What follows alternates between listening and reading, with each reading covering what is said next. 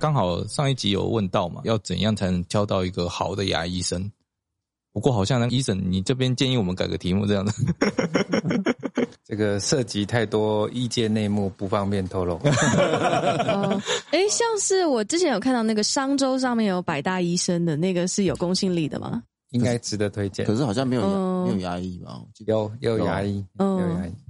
比较好奇，就是像说我自己是比较少看牙医啦，最多就是去洗牙而已。那像你做牙医这一块，有什么比较高单价的医疗行为？这样子比较高单价的牙科，目前主要的两块高单价，一个是矫正，矫正是指就整牙嘛，就是牙齿矫正。那又有分隐形矫正，就是所谓的透明矫正。嗯，另外一个就是有形的，带矫正器在牙齿的颊侧或舌侧。嗯，那中间会给他一个力量来排列。嗯，所以矫正这一块，那另外一个就是植牙手术。基本上比较高单价的牙科治疗，就矫正跟植牙手术这两块。嗯，那像这种的话，通常市价会到多少？其实真的跟每个医生的养成过程，然后跟他的店租成本，嗯，跟北中南都不一样啊，会会有价差。嗯，本来就应该会有价差。有某些医生他可能去美国学一学啊，再回来啊，所以他的养成的成本也比较高啊。哦，有一部分是包在，就是说医生帮你做这些的报酬就对了。那单纯材料的部分的话，那会是一样的价格。材料如果一个医生一年种一千颗，跟一个医生一年种一百颗，他跟厂商叫的量不一样，他就有权利跟厂商谈价钱了。对啊，哦，哎，我有个问题，对矫正有个问题，像是现在不是有一个比较新的那个隐适美吗？那是因为它新出来，所以价格比较高嘛？跟传统的那种戴的牙套。诶，也不是新出来了。隐适美在牙医师来讲，它的成本是厂商给的。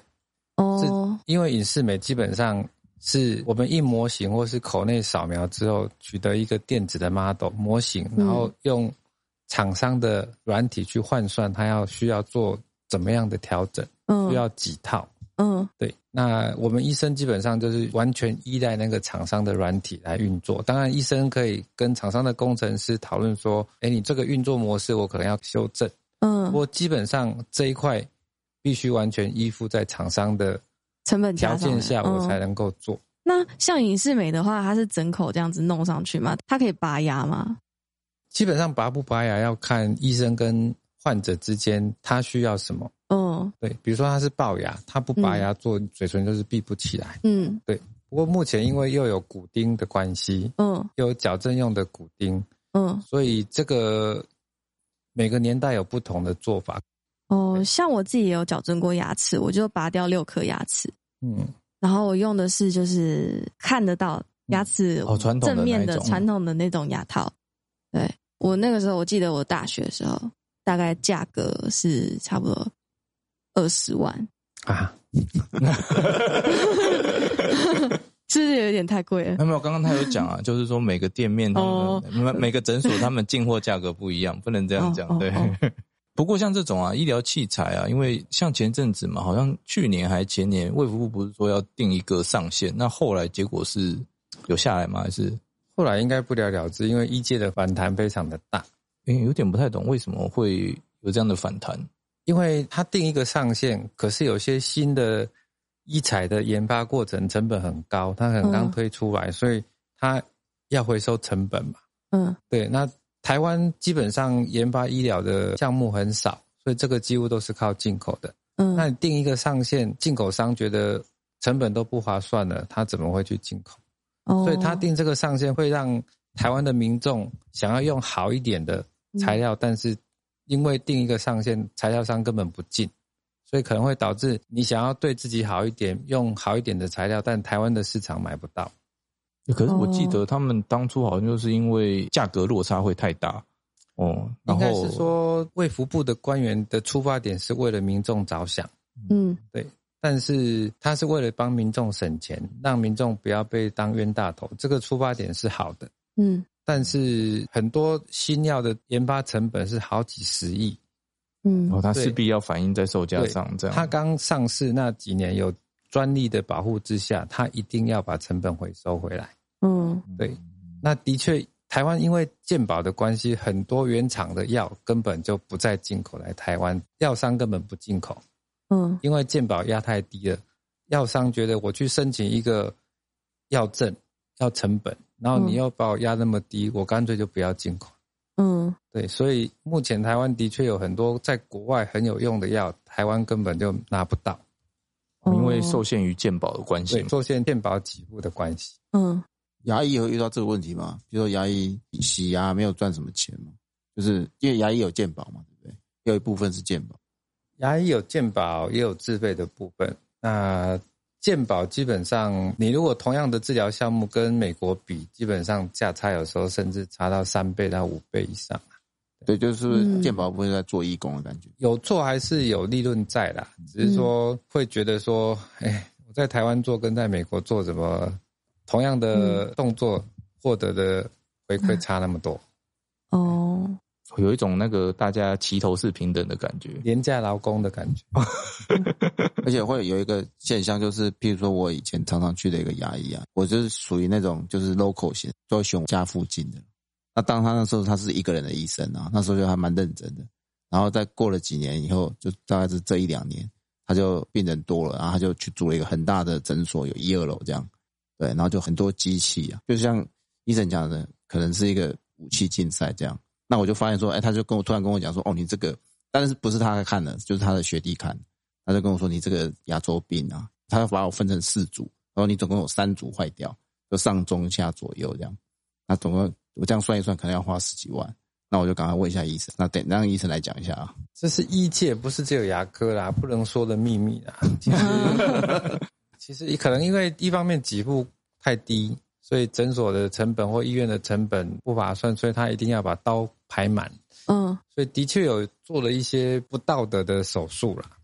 对，所以我给的建议就是说，如果医生建议你要开刀，我建议选一两个，再找另外第二第二个或第三个意见。嗯，对，因为的确很多不能说的秘密。其实我觉得这部分就很单纯，就是医生也是要吃饭的。哦，他们开了这么漂亮的店面，那总是要有一些收入来源。对了，那哎，那刚刚好像还有提到，就是那个医材的部分，啊好像哎，国外制度跟我们不太一样，是不是？德国很特别，德国他们是制定自费医疗的下限，下限。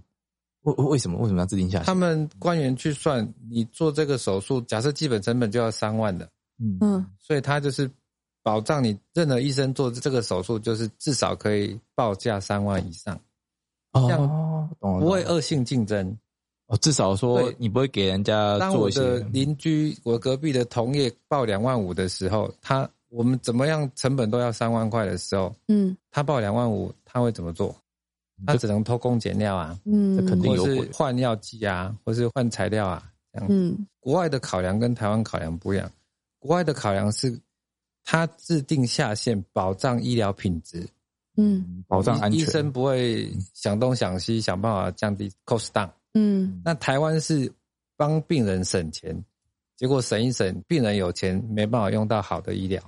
哦，对，所以两不同的国情，有一种台湾的好像已经被健保宠坏的感觉。对啊，没有，这可能就是医疗制度吧。德国应该也是没有健保啊，应该是说官员思考逻辑不一样，嗯，出发点也不一样啊。哦，这可能跟经济学有关。我们之后十月份会请那个经济学的教授来帮我们上一些经济学的课，这是从经济的来思考了。对啊，牙科有一块就是牙周病的治疗是自费的，叫做镭射牙周治疗。那因为那一台镭射两三百万啊，所以医生买的时候常常会跟厂商谈分期。嗯。啊！但是我一台两三百万的机器在这边没有病人用，我怎么有钱去缴分期呢？所以，我某些少数的不良医生，十个成人来检查完，每个病人都有牙周病，都报治疗要十万块。哎哎，等一下，牙周病一定要用那个才有办法检验吗？并不是，那个只是其中一个治疗方式，镭射是辅助治疗这样子。嗯，对。但是他就反正你只要成年人来，他都。跟你说，你有牙周病了，要十万块。反正他每个都推十个里面打中一个，他这个月的分期付款就有有几付了。不过以上纯属虚构，不是我们台湾的牙医师 哦，一定是国外的，一定是国外。那所以说，我们健康的牙周应该是，如果要自己检查有没有牙周病，牙周病基本上三个典型的症状，因为牙结石的形成，所以牙龈发炎。第一个会有口臭，嗯，第二个刷牙很容易有流血，嗯，第三个你会睡醒会牙龈肿，就是牙龈会长牙包，那牙包也有可能是神经管坏死造成的。那因为我们睡觉的时候口水的分泌比较减少，所以细菌量会上升。所以当你有牙周病的时候，睡醒的时候比较容易有牙龈肿的一个症状。哦，所以自自我检查基本上就朝这个三个方向：口臭、容易流血、牙龈容易肿。哦，对，当你有这三个症状的时候，赶快找你信得过的牙医师。他如果跟你说你要镭射治疗十万块的时候，麻烦找一另外一间再问问看。哦。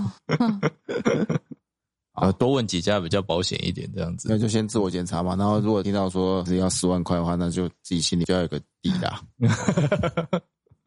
好，那今天时间欢乐的时光又到来了哈，这是我们的第三集，那我们就谢谢医生，谢谢谢谢医生，好，嗯，谢谢大家宝贵医疗知识，嗯，拜拜，拜拜，拜拜。